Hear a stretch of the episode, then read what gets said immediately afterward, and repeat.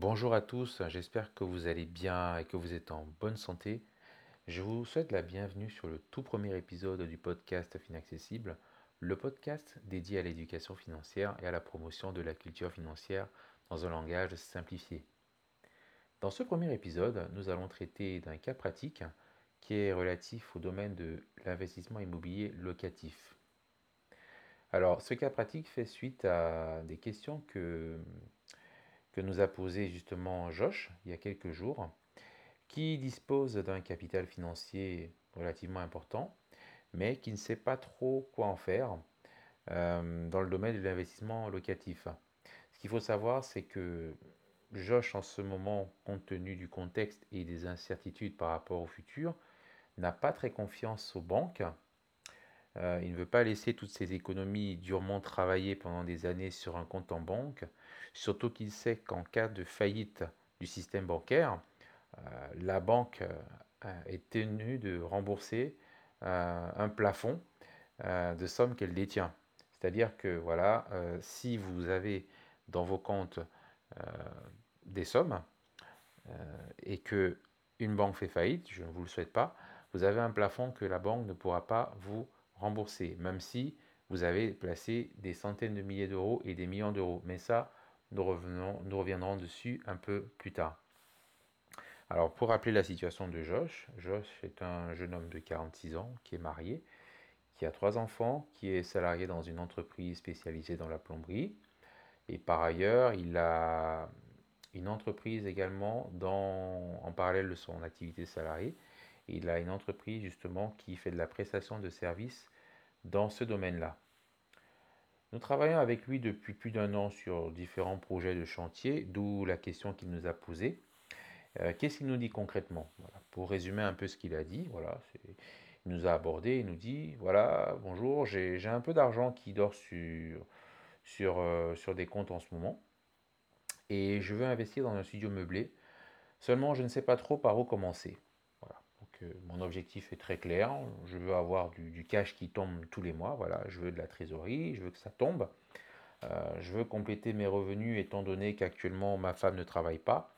Euh, d'autant plus que, hum, étant donné qu'elle a un peu de temps, elle pourra s'occuper de la gestion de ce studio.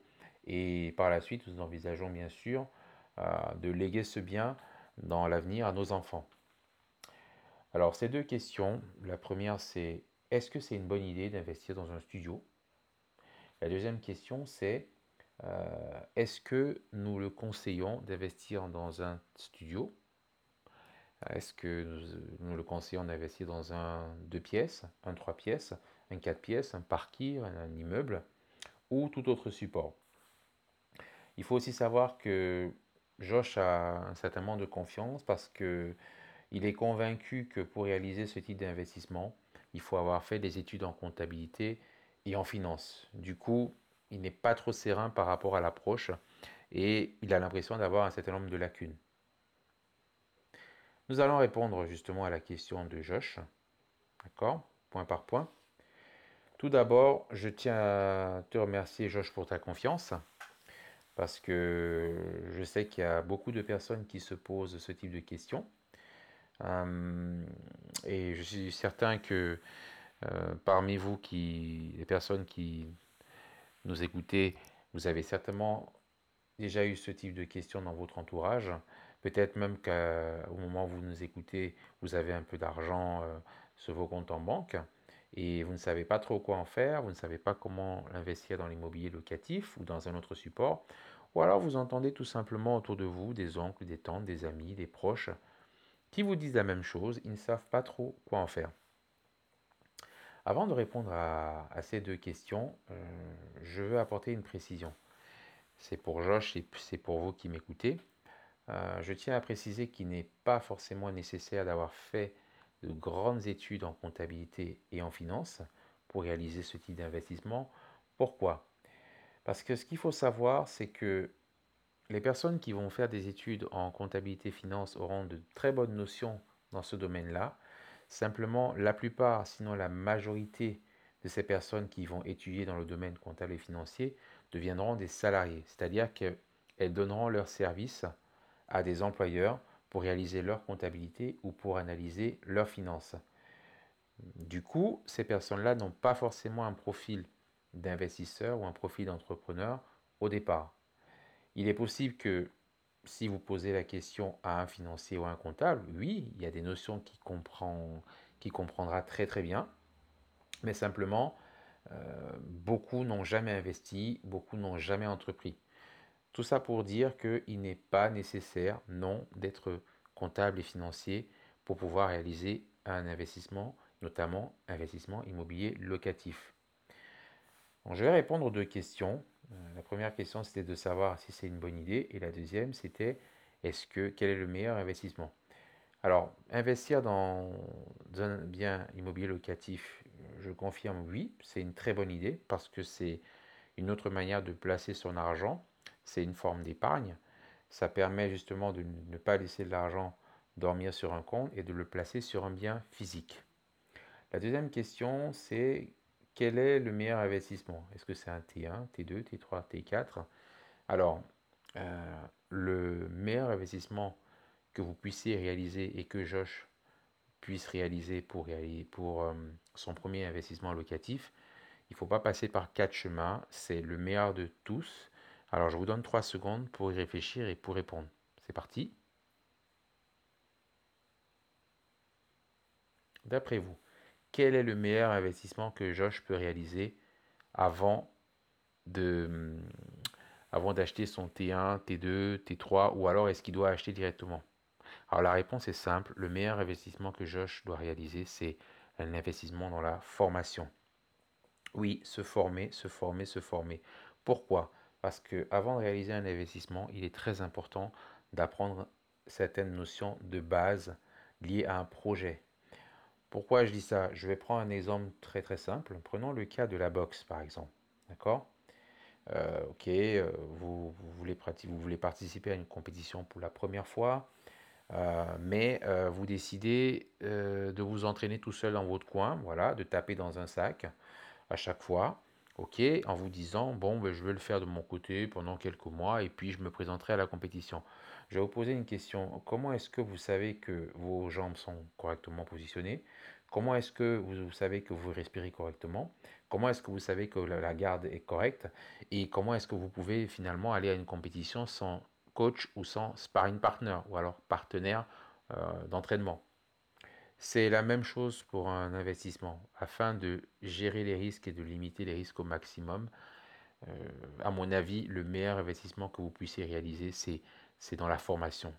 Alors, une fois qu'on a dit ça, comment est-ce que vous pouvez vous former? Vous pouvez vous former de différentes manières. Vous pouvez acheter des livres, ça ne coûte pas forcément cher. Vous pouvez avoir des livres qui coûtent une vingtaine d'euros, une trentaine d'euros, une quarantaine d'euros, plusieurs centaines d'euros, mais ça ne coûte rien par rapport au risque que vous prenez. Vous pouvez également acheter des formations en ligne ou alors en présentiel. Vous pouvez prendre un programme d'accompagnement de coaching. Vous pouvez aussi participer à des séminaires et ça a un grand intérêt. Pourquoi? Parce que vous allez rencontrer des personnes qui ont exactement le même état d'esprit que vous.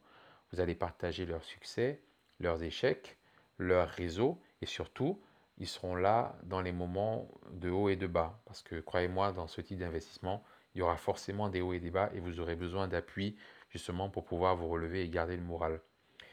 Un autre moyen de se former, ça serait également d'aller sur, euh, sur YouTube, parce que sur YouTube, on a énormément d'informations. Alors, l'avantage de ces informations, c'est qu'elles sont gratuites. Simplement, le gros inconvénient, c'est que vous allez piquer un peu à gauche, à droite, une petite idée par-ci, par-là. Et finalement, vous, votre problème, c'est d'aller d'un point A à un point B. Vous allez prendre de l'information sur des, différents, des différentes personnes qui n'ont pas forcément le même objectif, qui n'ont pas forcément euh, la même façon de présenter. Et finalement, au lieu, que, au lieu qu'une formation ou un coach ou un accompagnateur vous accompagne pendant un mois avant de, rentrer dans votre projet, eh bien, ça prendra beaucoup plus de temps. Ça vous prendra 6 euh, mois, voire 8 euh, ou voire un an. Alors attention, je ne dis pas que c'est impossible, simplement ça prendra beaucoup plus de temps et, vous, n'aurez pas la certitude que l'information que vous avez prise sur euh, les différents formateurs en l'appliquant est forcément bonne. Voilà, non pas forcément bonne, mais vous ne saurez pas si ce que vous appliquez est forcément approprié. Voilà. voilà, j'en ai terminé pour, pour cet épisode. Alors si, si vous aussi vous vous posez des questions, donc, n'hésitez pas à nous écrire justement à l'adresse finaccessible.gmail.com à nous écrire également sur notre page Facebook si vous avez des questions. Vous pouvez également prendre rendez-vous avec nous et bénéficier d'une session gratuite qui ne vous engage à rien. Voilà. Il vous suffit de nous contacter via ces deux, via ces deux moyens et nous prendrons rendez-vous. Nous, nous échangerons sur ces sujets-là. J'ai une question à vous poser. pour vous, justement, dites-moi en commentaire quel est le meilleur investissement pour vous, quel que soit le support? On va dire euh, qu'est-ce que c'est un T1, est-ce que c'est un T2, mais par rapport à ce que nous avons dit tout à l'heure, quel est le meilleur investissement pour vous dans, dans ce type de support? Voilà. Donc j'en ai terminé pour cet épisode et je vous donne rendez-vous pour un prochain numéro. Surtout, n'hésitez pas à vous abonner au podcast pour ne rater aucun épisode et de partager massivement aux personnes susceptibles d'être intéressées. Je vous souhaite une agréable semaine et je vous dis à très bientôt pour un prochain épisode.